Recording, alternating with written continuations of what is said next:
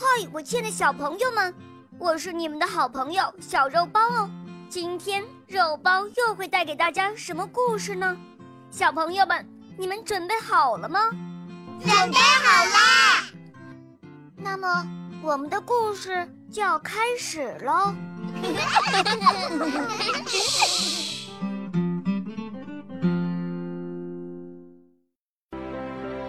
转眼到了秋天，师徒四人来到了一座村庄前。悟空看村庄上方有祥云围绕，知道这是佛仙前来点化，但他不能说出来。师徒四人走进一户人家，迎面走出来一位妇人。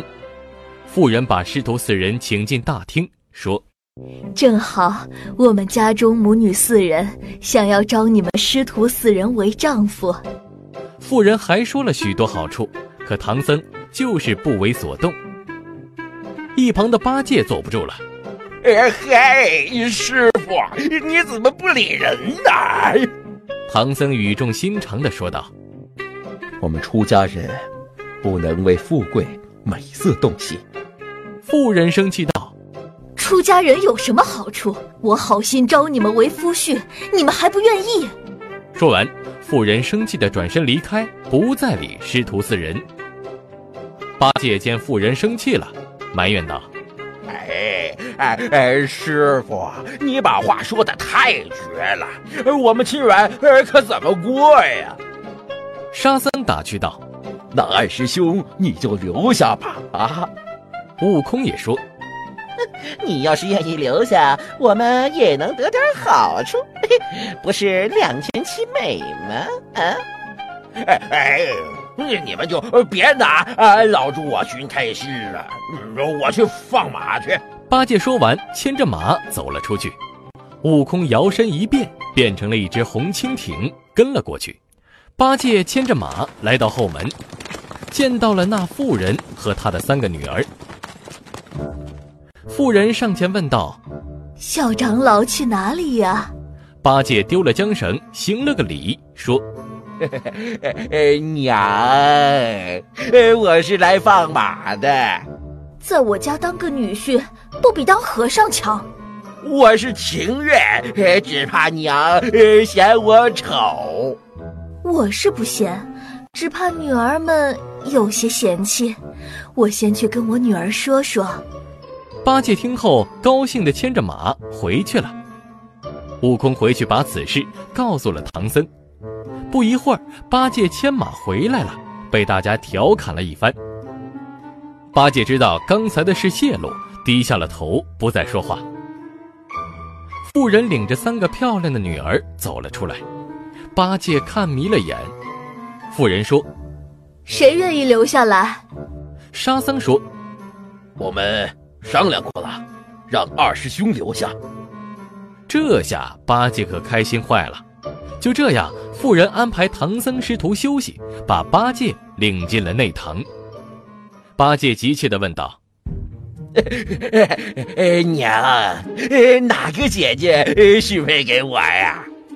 妇人犹豫了一会儿，说：“我也在想呢，怕哪个许配给你，都要怪我偏心。”哎呀，哎哎呀，娘，你怕他们争，不如都许配给我吧。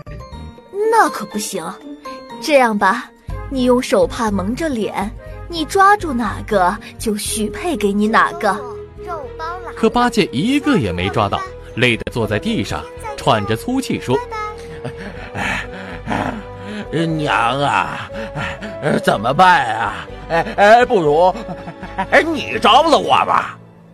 妇人略带生气道：“没大没小的，这样吧，他们每人都做了一件衣服，你穿上谁的，谁就配给你。”八戒听后可开心了，忙说：“哎哎哎，三件都拿来给我穿！”哎，妇人先递过一件，八戒刚穿上，扑通一声栽倒在地，被几条绳子紧紧捆住。八戒疼得不行，那些女人也不见了。师徒三人一觉醒来，发现庄园都不见了，周围全是松柏树。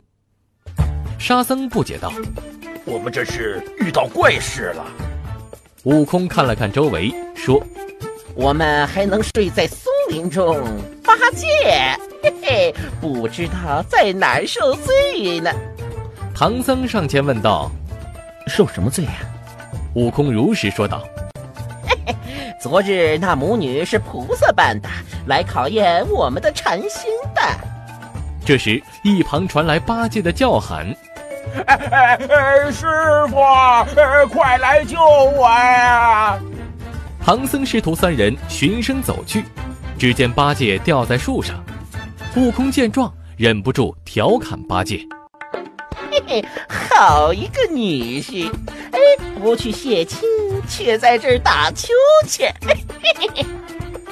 沙僧救下了八戒，八戒自知羞愧，不敢出声，跪在师傅面前磕头认错，保证从今以后一心只想着保护师傅去西天取经。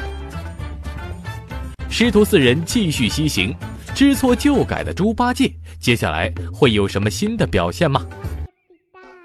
亲爱的小朋友们，今天的故事就讲到这儿了，更多精彩的故事。